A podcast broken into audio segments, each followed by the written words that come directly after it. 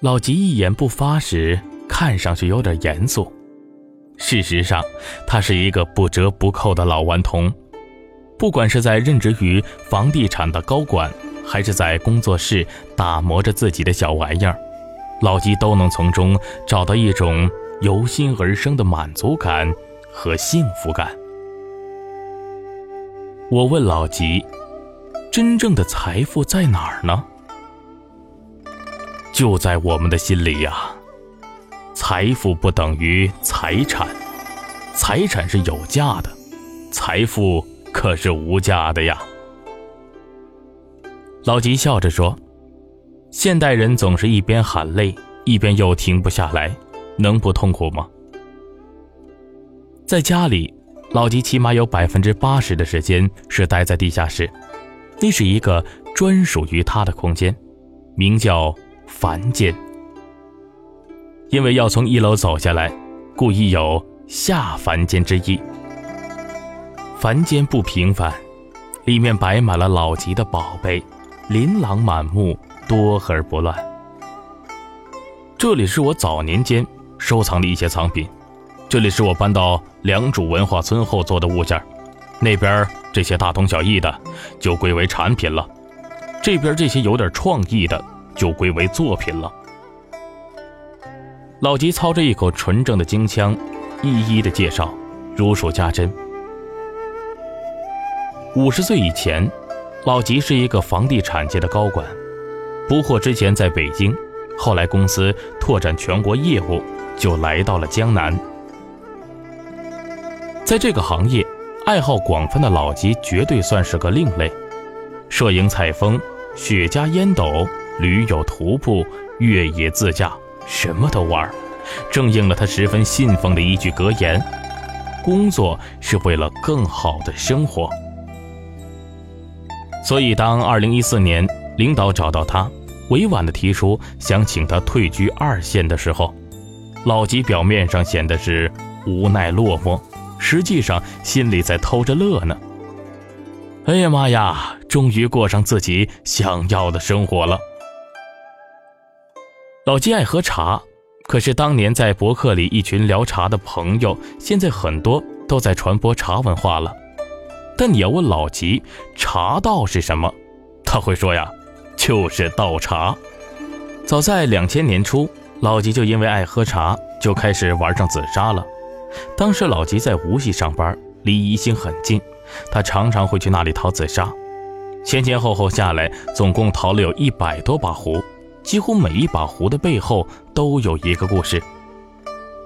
老吉淘宝有自己的原则，眼缘第一。我呀，不是什么专家，喜欢就玩呗。但正是这种心态，却让他淘了不少的珍品。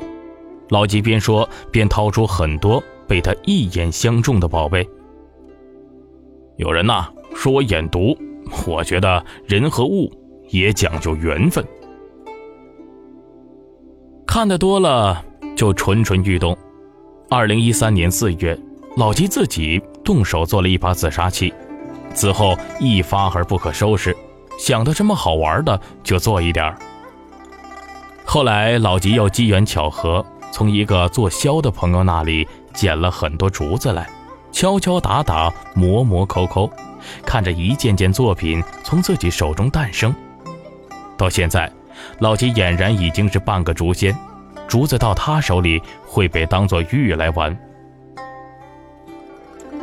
凡间里摆置的多以竹器为主，大到茶罐、笔筒，小到簪子、挂件院里还堆着几百根前段时间刚从南山那边拉过来的竹子，上面黑乎乎的油泥都还没来得及清洗掉呢。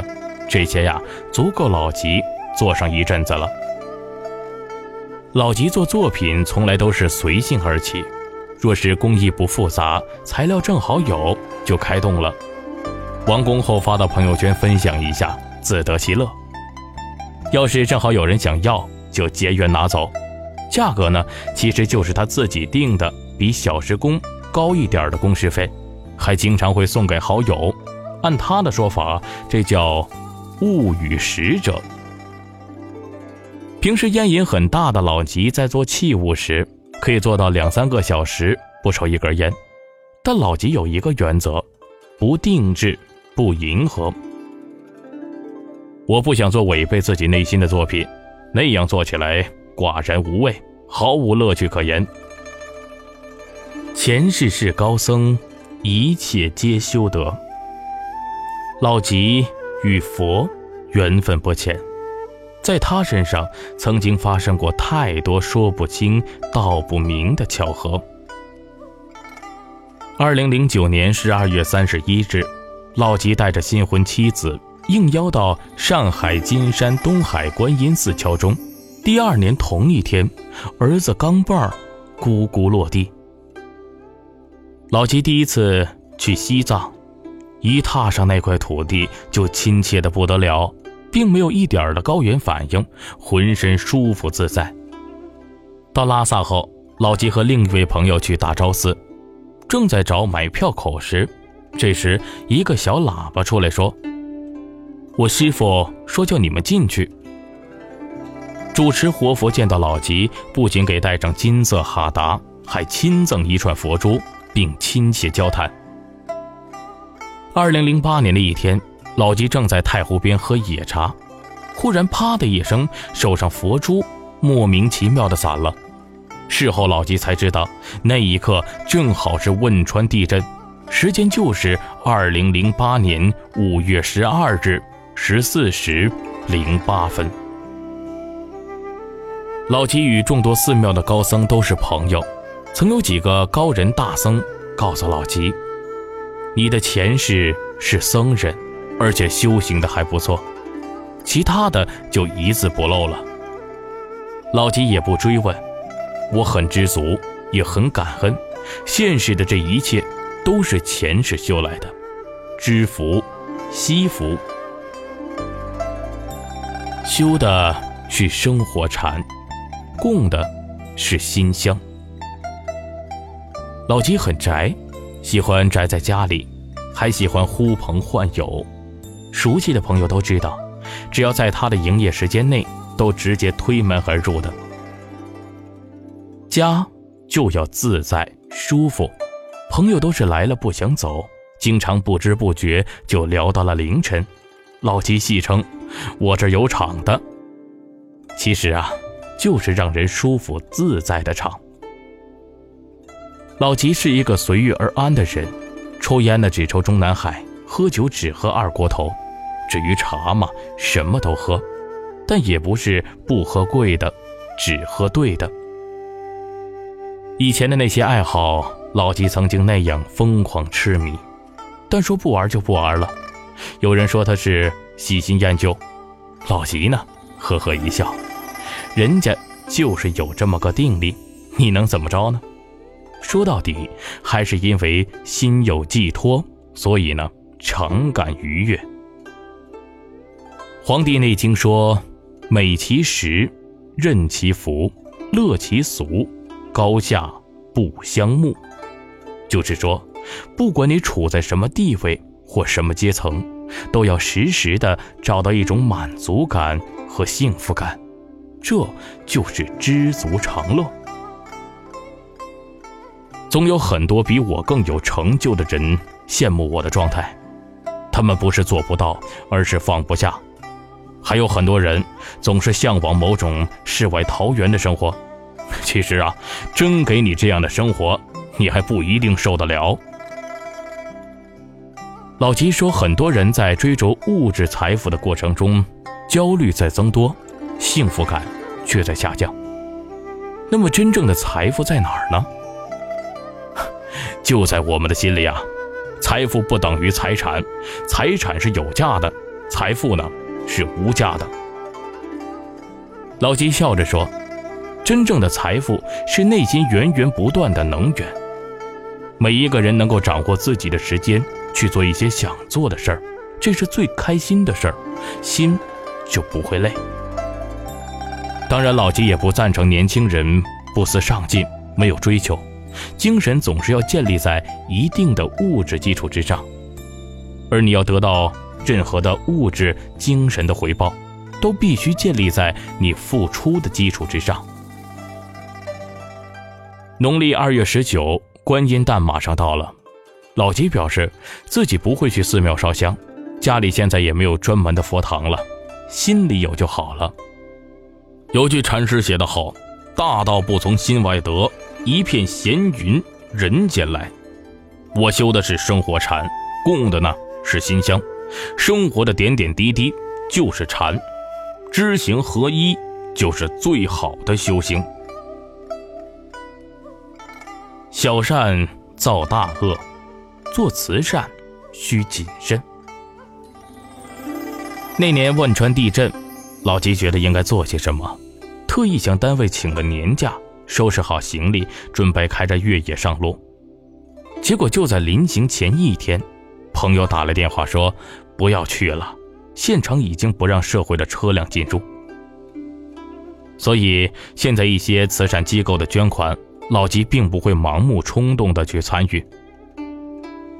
有些身价千万甚至上亿的企业家，动辄捐款多少万，但生活中为人处事却并不见得处处与人为善。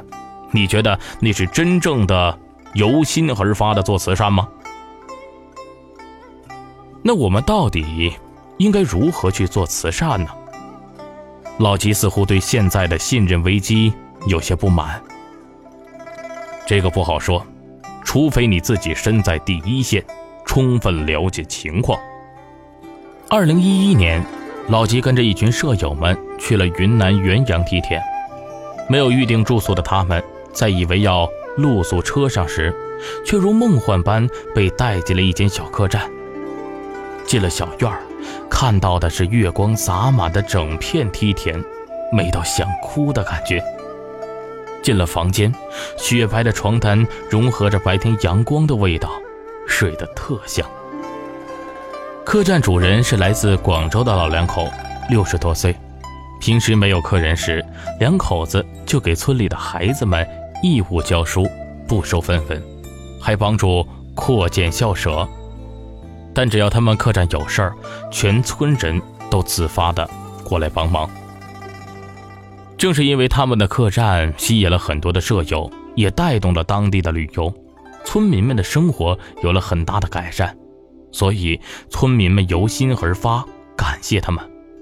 老吉认为，这才是实实在在的做善事儿。稻盛和夫曾经说过一句话：“小恶造大物。”你对别人的小善，会把对方留在舒适的泥沼中，丧失的却是远方的翅膀。非为不动于心的大善，才能够成就对方，并赢得真诚的感激。老吉非常认同这个观点。